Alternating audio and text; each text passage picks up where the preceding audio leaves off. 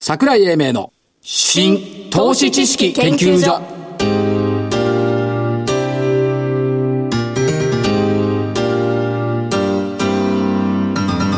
この番組は NPO 法人日本 IFA 協会の協力でお送りしますごきげんようごきげんよう新投資知識研究所所長の桜井英明ですそしてコメンテーター日本日本ですね日本ですあ日本はい日本です日本なんだ日本 IFA 協会副理事長の正木明夫さんです、はい日本 FA 協会の正木ですよろしくお願いしまおす願いしますよろしくいやー桜井さんどうしたの先週末長野行ったじゃないですかはい長野に行った時に、えいつものように解説の中に、はい新聞記事新聞の小説が出てましたね出てましたよいや私あれをよあのー話を聞いて帰りにですね、はいなんとかこの展開がいい展開にならないかと思ったんですよその話からいくその話からいきますよそらこれ一応番組だから日経平均高かったとか安かったとかそこから始めないだからそこがそこに行くでしょ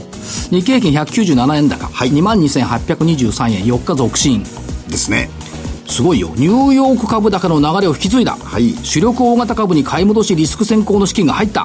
円安基調も投資家心理を改善、ここまで重なるかメ 重ジャなったでーすメジャー S q に向けた先物ロールオーバーは順調需給懸念後退それで200円しか上がんないのかいいやでも先週はその全く逆だったですよまあそうですよ円高は来ているわ S q は近いわうん確かに、でその何その日経新聞連載小説から行くそう行ってほしい言ってほしい、はい由楽にてそうです林真理子先生のお書きになっている由楽にてえいっつも中途半端で終わるんだよな、あえれね そうだったんですねでなんか最後のところはさらっと流すのが林真理子流なのかとですね思っていたんですけどだっていきなりさラブシーンからいきなり六本木でフグ食べてんだよそうですそれで株上がるかいやいやいやでも上がるでしょうんでまあまあそういう場面になったことで女医さんとのアバンチュールにええ入ってきましたんでまあただそうは言ってもお日経新聞長官に恋愛小説が連載されると株は5000円上がるっていう過去からのアノマリー、これは今回ももうすでに3月に達成してるんですよ、だからまあそういうふうなところで、まあ、できればもうちょっとなんていうのラブシーンを密接にやってくれないかなっていうと中途半端にやめないでくんないかなっていうね結構ねただまあ読むのに恥ずかしい小説ですからどうなのかなというところはありますけどもそんなところが出てきましたそうですね、まあ、コメントとしてはそのぐらいが一番適当なところでしょういやそれ以上言えないっしょそうですそれからもう一つあるえこのねスタジオにねええ「隼人心」っていうさあこれですか焼酎芋焼酎、えしかし投資家さんってねよく物を送ってくれるんですけど、はい必ず食べ物飲み物なんだよえおー一番すごかったのは米米新潟行ったら米渡されて美味しかったけどえね渡されたんですか、うん重かった持って帰ってきた今回隼人心一升瓶6本送ってもらってこれは持ってきたんじゃないでしょうで、まさきさん飲みたいですから今持ってきて、だから飾ってあります。ありがとうございます薩摩、薩摩早田町、早戸町特産品。限定ですか地域地域限定特産品で、早戸町特産品協会推薦品に認定されたお酒を愛する人のための芋焼酎。はい。あの、鹿児島に行くと結構こういう、なんですか、こちらでは飲めないような焼酎がたくさんありますね。そうですよね。鹿児島また行くんでしょ、9月に。はい、9月に鹿児島に行っていただきます。ということですね。まあ、鹿児島いいんですが、あとは、マーケット見てると、今日の日経長官が面白い、また書いてあったね。累積売買代金が重たいとか軽いとかあ。、ありましたね。これはどうですかまさきメソッドでいくと、この、メソこの理論はどうですかいや、あの、あるところ納得できますよね。っていうのどは、あうしての、いや、我々が、あの、お客様のオーダーをいただいて、その、なんつうか、取引を、あの、実施するじゃないですか。はいその時に、あの、VWAP ってあるじゃないですか。うん。過重平均ね。過重平均、はいこれを使うときにですね、どうしてもやっぱりその、お出来高の薄いものってやりにくいんですよ。ええで、出来高がある程度こう、加算できてるときは、非常にスムースにいくんです。当たり前じゃん板がでしょ厚いんだいからや、だから、その板が厚いっていうところで、はいこういうオーダーが来るとですね、非常にそのトレーディングするにも楽なんですね。全然話噛み合ってない。今、えだって累積今売買代金を言っ累てる積売買代金。価格対別累積売買代ここ金のをところのエリアは、たくさん商いができてるってことでしょそう。そういうことでしょはいだからやっぱりそういうふうな部分があって、それがこのお全体の日経225でもって見たときに、ここからここまでの間の売買金額が膨らむっていうところに繋がってくるじゃないですか。いや、そういうことじゃないの。え累積売買代金価格帯が、この価格帯で多かったから頭を抑えている。あ、頭を押さえてる。そうよそういうことですかそうよ。累積売買代金が多いから、ここが頭を抑えているし、ここを抜けたら早いだろうっていう、この論理がいつも出てくるだよ。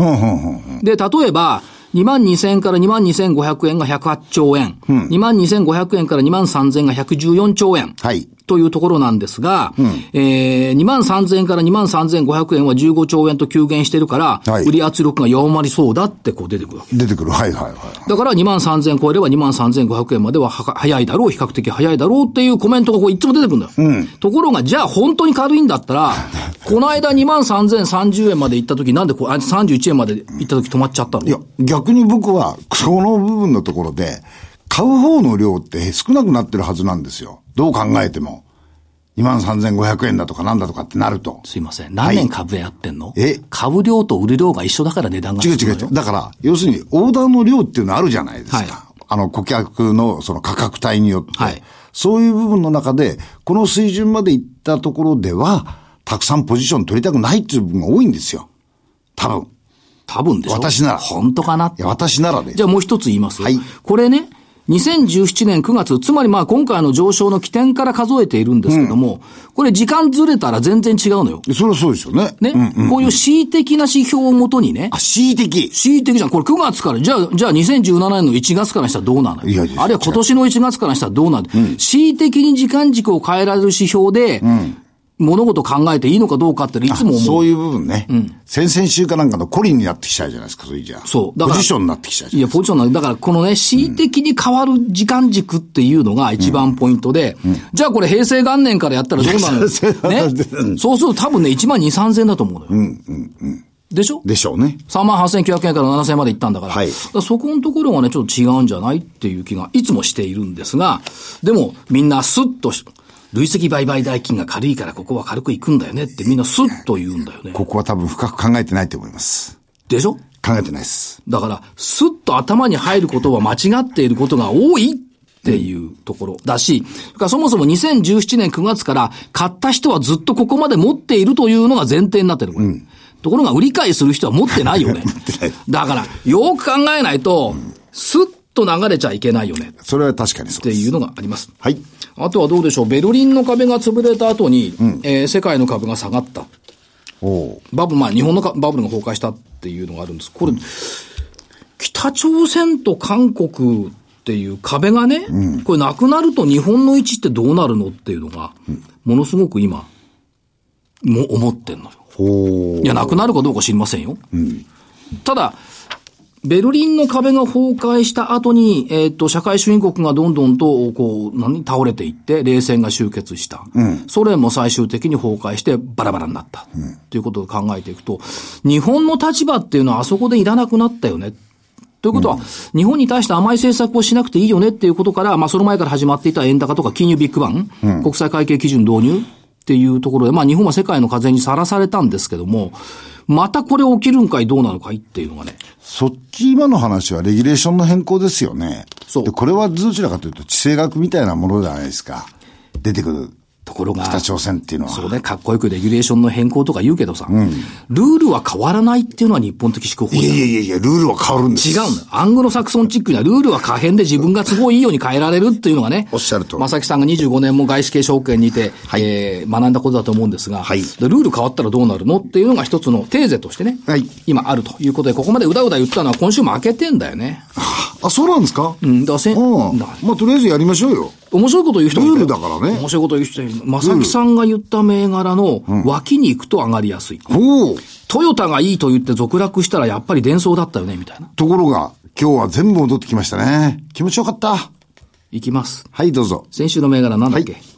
なんだったっけあ今ー日シップですよ。あシップね先週シップ。シップヘルスケア。そうです。 3970円が4080円。はい。丸。丸。これで大阪だった。そうです吹田市ねだった。はい神戸じゃなかった。そして、こんだけ努力してんのにな。うん。3924ランドコンピューター1460円から1624円。大丸。あ、違う、1573円。丸。丸。アドソロ日清3837、えー、1622円から1728円。これも丸。丸。とこの2つはコンピュータソフトでよでよかったんですけど、3844、コムチュアは3360円から3170円、×。えーインフォテリア3853、1261円から1211円、×。何日続落したかな えー、長野関連で挙げたエラン6099が2553円から2521円、×。新光電工6967、920円が1000円。これは華々しく上がってきたね。ですね。ほぼ10%上がったもんね、丸。それから最後、椎茸キノコ1379、2000コロ33円が2000コロ27円、バツ。残念でした。100%VS、3勝4敗。まあだけど、去年、先週のやつはね、僕はあの、長野の、この上場企業数の多さ、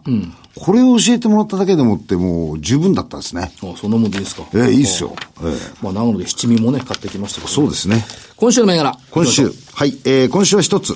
えー、今週も一つ。えー、と、パーソ、うーん、パーソルホールディング2181。はいどうぞまあこれであの、店舗スタッフですとか、どうだですとか、いろんなものの、おーホールディングカンパニーですよね。で、そこで何を言いたいかっていうと、労働市場。労働市場っていう目に見えるものの、おーアゲンストの風を、企業の努力、あるいは企業のビジネスチャンスとして捉えていくには、このパーソルホールディングスなんか面白いのではないかと思ってます。で、株価がですね、実は4月の9日に3175円つけて、ここのところ2260円ぐらいのところで揉んでるんですよ。60円から70円ぐらい。はいまあ、PR は24倍と決して、えー低くはないんですが、ここの成長性、それから、えーと、2020年をお契機とする地域経営計画、こ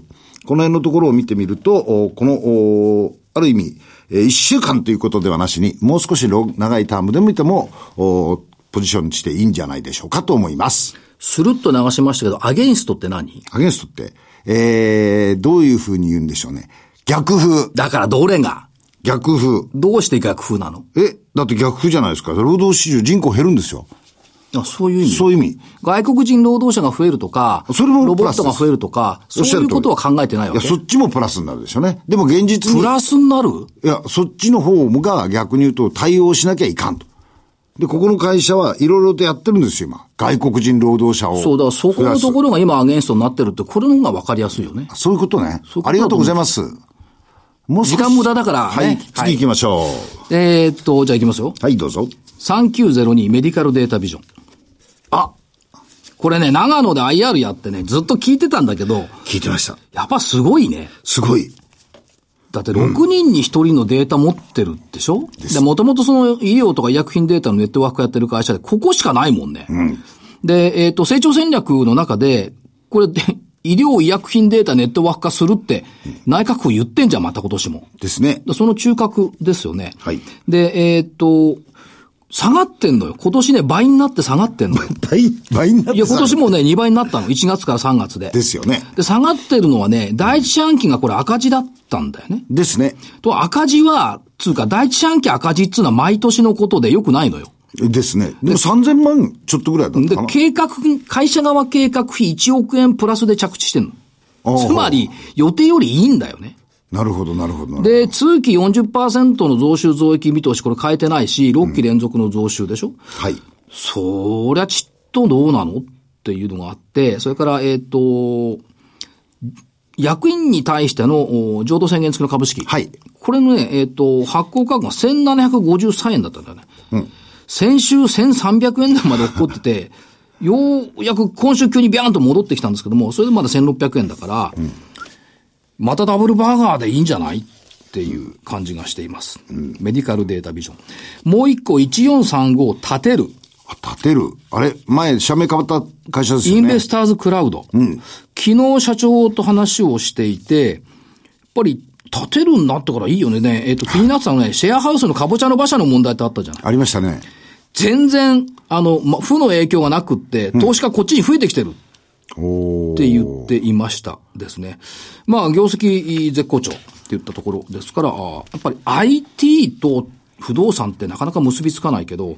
これくっついちゃって立てるにしたところが社名変更してよかったんじゃないという感じがします。えーもう一つ、えっ、と、先週出すのをあえてやめといたんですが、3916デジタルインフォメーションテクノロジー。あ、はい。 DIT、はい今週下がってんの。今週下がってんですけども、RPA ということと、やっぱりその、おーサイバーセキュリティソフト。はいこれはすごいなと思うんで、デジタルインフォメーションテクノロジー。ウェブガードでしたっけさあ、ですよね。これは、なかなか、社長も変わりますしね。息わり子まさすんね息子さんが社長になりましたよね。はいえっ、と、最後、モブキャスト3664。ゲーム。のキングダムラン。見たことも聞いたこともない、やったこともない 知り。ません全く知らない。これがね、非常に良くなってきてる。っていうことで、まあ、エンタメ系 IT っていうのが今どんどん出てきてるんで、そこそこに詰まって新生モブシャモブキャストじゃないのという感じがしているんで、以上です。わかりました。ということで、えーこの後、本日のゲストのご登場です。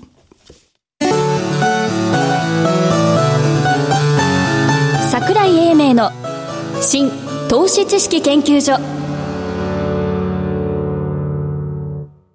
さて、えー本日のゲストをご紹介しましょう。証券コード6556、東証マザーズ上場、ウェルビー株式会社代表取締役社長、太田誠さんです。太田社長、よろしくお願いしよまろす。しくお願いしよまろしす。くお願いいたします。太田です。かっこいい渋い声ですねはい、とんでもないです。ありがとうございます。ウェルビーさん、まず業態からお伺いいたしましょうか。はい。えっ、と、当社は、あの、二つの柱でできておりまして、はいあの、基本的には。一つは、あー障害者の就労移行支援。はいはいこれは、あの、精神障害とか、発達障害をお持ちの方がですね、ええ社会的に、まあ、大人の方向けですが、はい社会的に自立をするために、通っていただく、う施設の運営とはいいうところで、あとは、まあ、就職をした後はですね、えー辞めないように定着を支援すると。はいいうところになります。で、もう一つは、あの、お子さん向けです。ええ養育事業という言い方をしますが、はいえーハビーというところ、ハビープラスっていう看板でやってまして、はいハビーは、あの、未就学児、えええー小学校入る前のお子さん向けにですね、えーまあ、毎日か、まあ、通って、親御さんと一緒に通っていただいて、はいあの、発達障害とどういうふうに向か、向き合ってですね、はいえーうまく生きていくかというところを学んでいただくと。これは社長、しかし、難しい仕事ですよね。そうですね。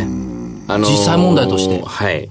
現場でかなり、あの、鍛錬を積んだ、はいあーうちの支援するものが、あー携わっているというのはあります。やっぱり一般就労を希望する障害者の方とか難病のある方々を、ちゃんと知識とか職業訓練などを支援して、はいちゃんと仕事ができるようにして、仕事に長期間ついてもらう。これがそうですね御社のテーマと考えていいですか、そういうことです。はい。まさきさんどうこれ。でも世のため、人のためだいよや、ね。ですよ、本当に。あのー今日も、今朝の NHK さんも、はいやはりそういう番組を構成されてましたね。えで、どうですかやっぱりその、今までと、それから今とはい未来っていうのは、この姿勢、姿っていうのは変わっていくと思うんですが、はい従来は意外とね、その、いろいろ支援はするよっていうか、教えますよというのはあっても、実際それが職務につながってるかどうかって結構微妙なところあったと思うんですけど、どうですか、はいそうですね。あの、我々が、あの、この会社を立ち上げて支援始めた2011年はいぐらいの時もですね、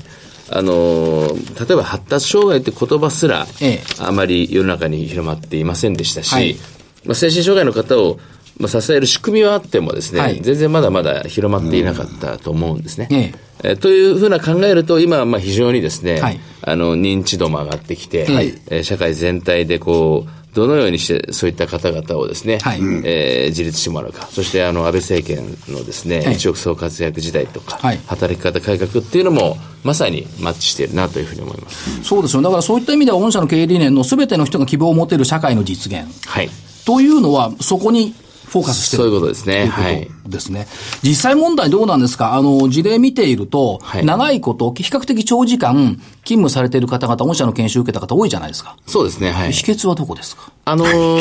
秘訣と、 あの、商売のネタになって、あの、他が真似ちゃうといけないはですい、よ。いえいえ。あの、当社の場合は、だいたい半年から1年ぐらい、はいあの、利用者さん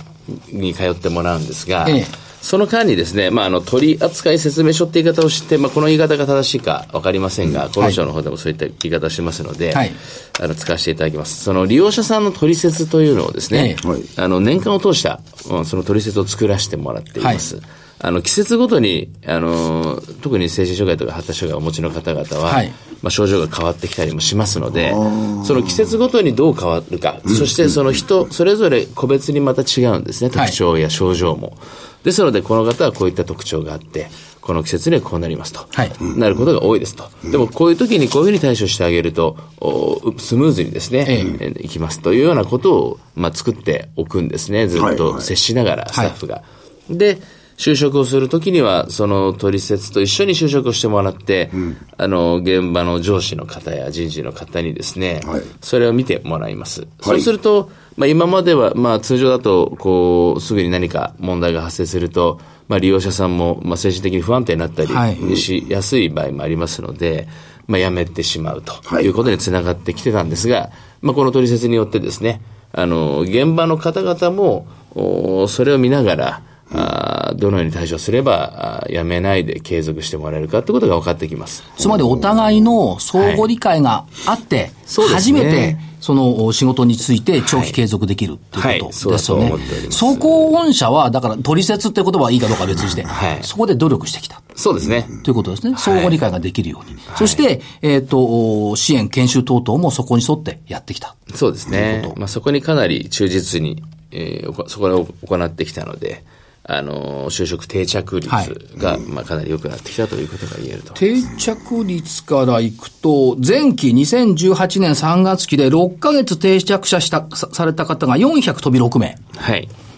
これは多い方ですかまあ、あのーセンター数がたくさんありますので、はいあのーまあ、多いか少ないかというのは難しいですが、ええ80%台後半はいというところで、えーまあ、推移しておりますので、ええ決して悪い数字ではそなういでとすよねいうふうに思ってます。で、職種別の就職先で見ると、これ圧倒的に事務が多いですね。はい、そうですね。 6割ぐらい。はい。まあ、当社は、あの、もともと事務職として、はいその、経営作業とかですね、ええそういった形で就職される方は今までもたくさんいらっしゃったんですね。はい。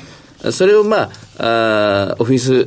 的な業務もきちっとできるように、はいまあ、訓練をして、えーそういった業務に就くと、さらに仕事に、まあ、幅も広がりますし、はい数も増えますし、はい活躍するところも多くなりますので、まあ、そういったところを目指してやっているというところが、まあ、6割とはいいうところにつながってきたかと思ってます。それから、まあ、北海道から九州までウェルビー全国の事業者数でいくと3月末で63拠点そうですね。ということですね。はい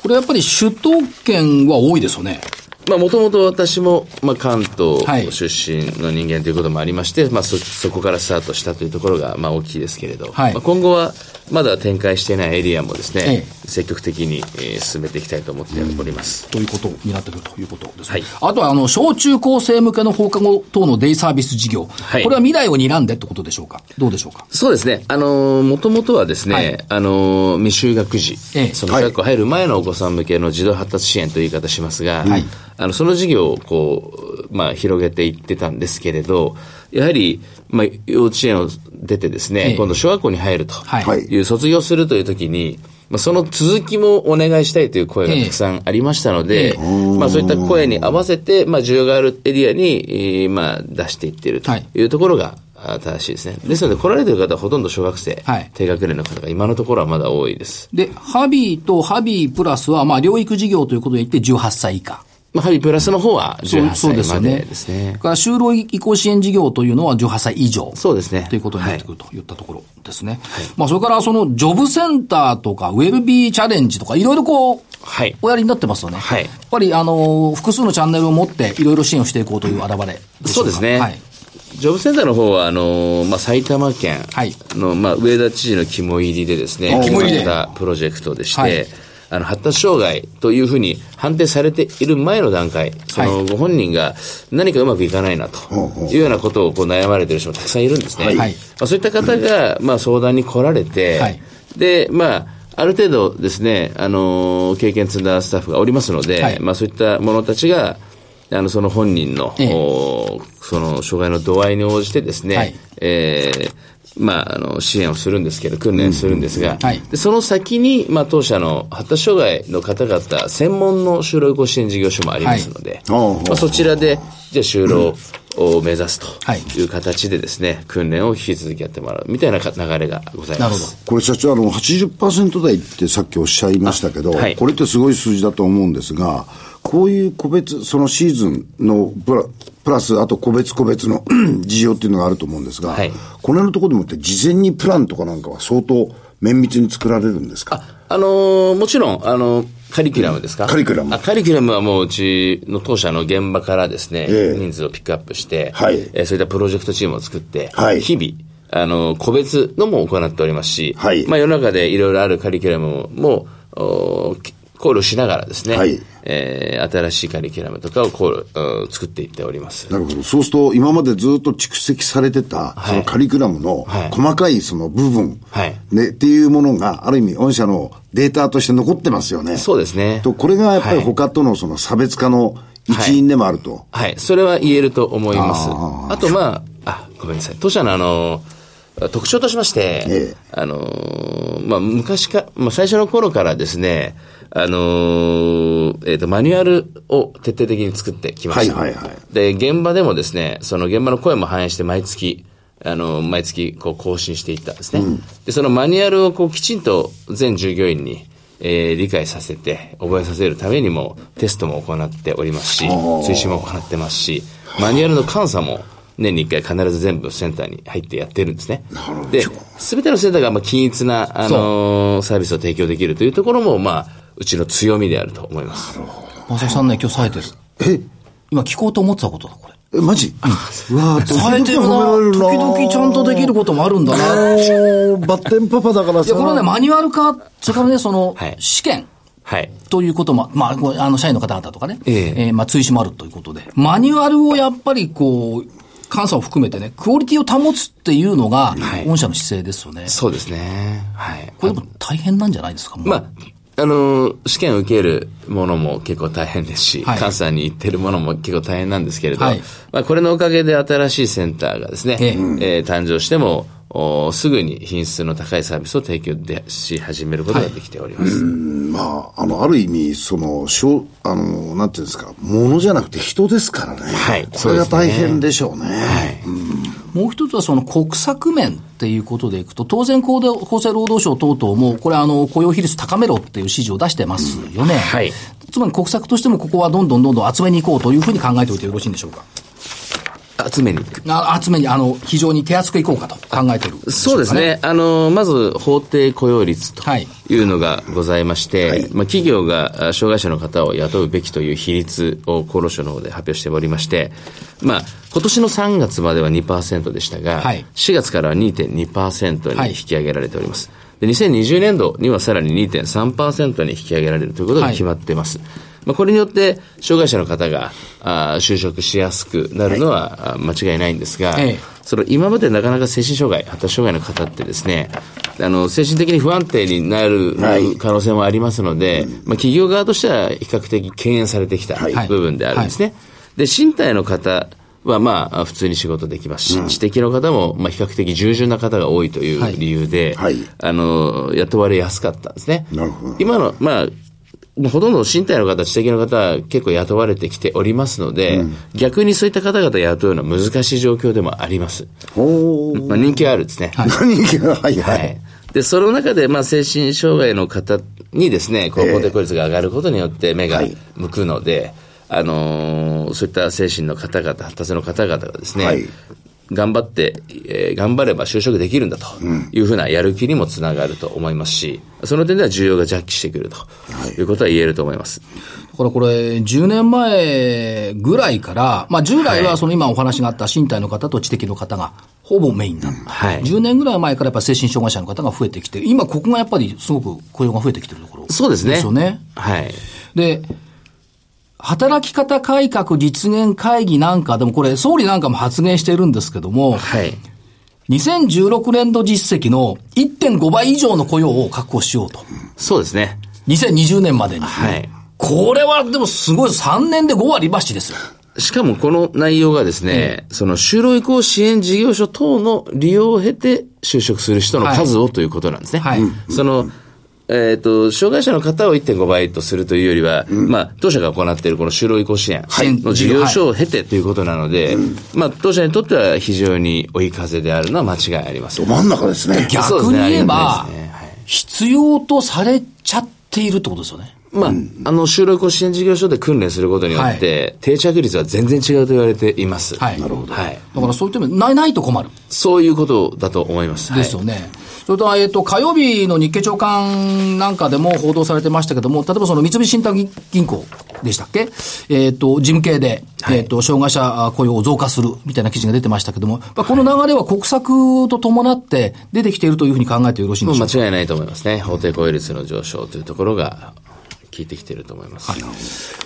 もう一つ先ちょっとごお伺いしました放課後デイサービス事業所等々のところですけども、はいここもやっぱり増えてきているって見ていいんですか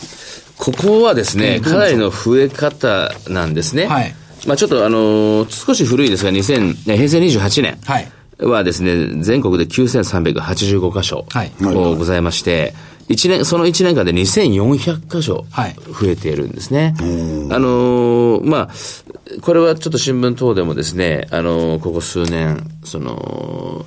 利用、まあ、お子さんたちにきちんとした指導を行わずに、はいまあ、あの、送迎等に、まあ、主に時間を使っていて、はいはいはいで、えー1時間ぐらい、えー施設内でテレビを見せたり、ゲームをさせたり、ええまあ、その程度で返すと。はいはいいうことが批判を浴びてきているという実態があるので、まあ、あの、報酬改定でもかなりですね、はい今般、あの、今年の4月にございましたが、まあ、そこら辺はかなり厳しくなったのかなというふうな印象があります。で実際問題としてその早めに早期にあの幼少期から療養育領域活動をするということがこの二次障害はい、そうですね。の予防になるっていうことと伺ってますが、これどうなんでしょあうかの、発達障害は、まあ、生まれつきはい、持っている障害なんですね。まあ、あーでで、精神障害。はいまあ、あの、うつとか、統合失調症とかですね。まあ、そういったあー障害については、あー後天性で、まあ、ちっちゃいお子さんはそんなにいないと言われています。はいで発達障害を持ったお子さんが、まあ、その自分のその、まあ、発達の度合いと向き合いながら、はいうまく世の中の渡り方歩き方をですね学んで訓練していけば、あのー社会的な自立というのはですねできてくると思いますし、成功している方で発達障害を持っている方もたくさんいると言われております。あのーやはりそういったお子さんがですね、小学校入ったりしていじめられたりとか、人との違いなんかにこう苦しんでストレスフルになって、あのーまあ、精神障害を併発してしまうようなことを二次障害っていう言い方しまして。あーそうなんですねはい。まあ、当社のその療育事業ではですね、まあ、主にもう二次障害を起こさないようにと。そのために、こう、どのようにですね、うまくこう、世の中を渡り歩いていくかということが最終的に身についてくれればいいなと思って、えー訓練を行っております。だからウェルビーの思いっていうのがホームページにもね出てますけども、えー一人でも多くの障害者の方に成長と活躍の場を作って創出していきたい、えーボランティアではなく事業として関わることで継続的に支援していきたい、はいこれ社長の思いですよねまあそうですねはいで、えーまあビジネスで解決するソーシャル事業を立ち上げたとはいいったところになってきてるんですが、で、えっ、と、株屋さんの目からいきますと、どうしても気になるのがですね、 はい業績面、ちょっとだけ伺っていきますけども、はい2019年3月期通期でいくと、売上高、今予想見通しでは27.5%の増ですね。はい営業利益もまあ27%、27.9%増、純利益で18.4%の増ということで見ていくと、まあ、2桁増益増収といったところの着そうです地ね予想と、はい順調に推移しているとまあ、おかげさまで足元も順調に来ております。いうところですね。はい。社長、どうしてこの事業に関わってきたんですか、はい。スタート。あのー私はですね、まあ、前職で、あの、バイオベンチャはいーに、の、まあ、あ経営陣として、副社長としてやってはきいておったんですが、はいその時にそのクリニックの、まあ、設立支援から運用支援もやってたんですね。そこで、その、まあ、がんの患者さん、ええとですね、まあ、直接向き合う機会ってすごくたくさんありました。はいあの、まあ、その前の前職の会社をスタートさせた頃にですね、なかなかまあ、あじえー数字的にはうまくいってなかったんですが、やはりその患者さんとお話ししたりする中で、その患者さんの状態が良くなったり、まあ、悪くなったりっていうことを、まあ、目の当たりにして一喜一憂しながら、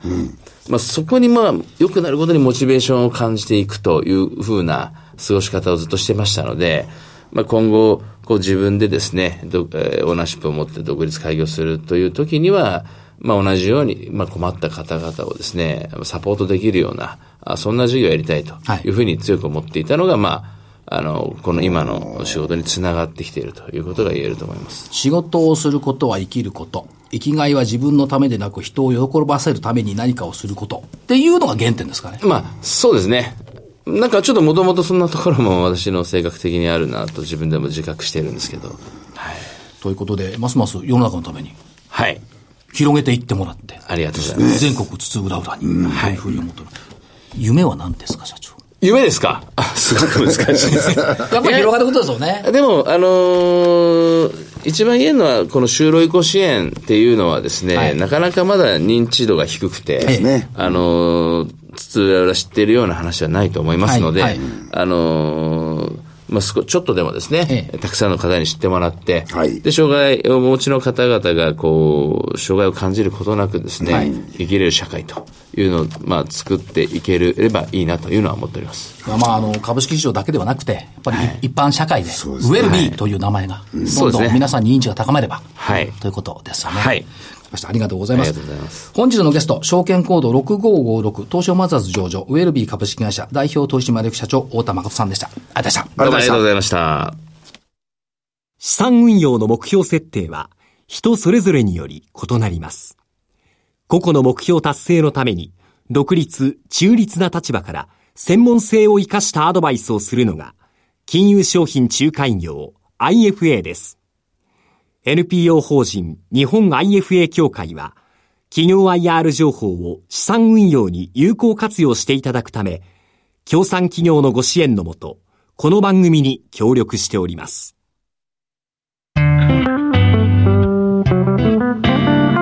桜井英明の新投資知識研究所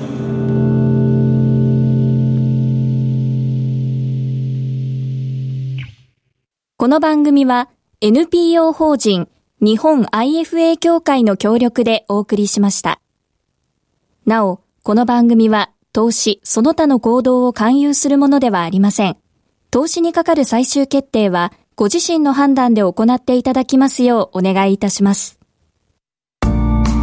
さてそろそろお別れの時間ですけどもやっぱいいお話伺いましたよねですねいややっぱあの小田社長のあのボランティアではなしに経営としてうんだからきち継っとでき続るしといてうしていくっうんていうことと、やっぱりその働く喜び、はい皆さんあると思いますがそれでですね半年間以上ねこう働いてる方が増えてきてる、はいい話だと思いますですねももっと頑張ってほしいなと思いますが、はい一方で正木さんからはお知らせあお知らせ一つあのセミナーのお知らせです、はいえーっと6月の16日土曜日および16月の17日に、えー日曜日の10時30分から12時まで、えー不動産の小口化あーのおーセミナーをおやりたいと思います、えー場所は、えー渋谷のインテリックス本社3階のおセミナールームでやらせていただきますで、えー解説は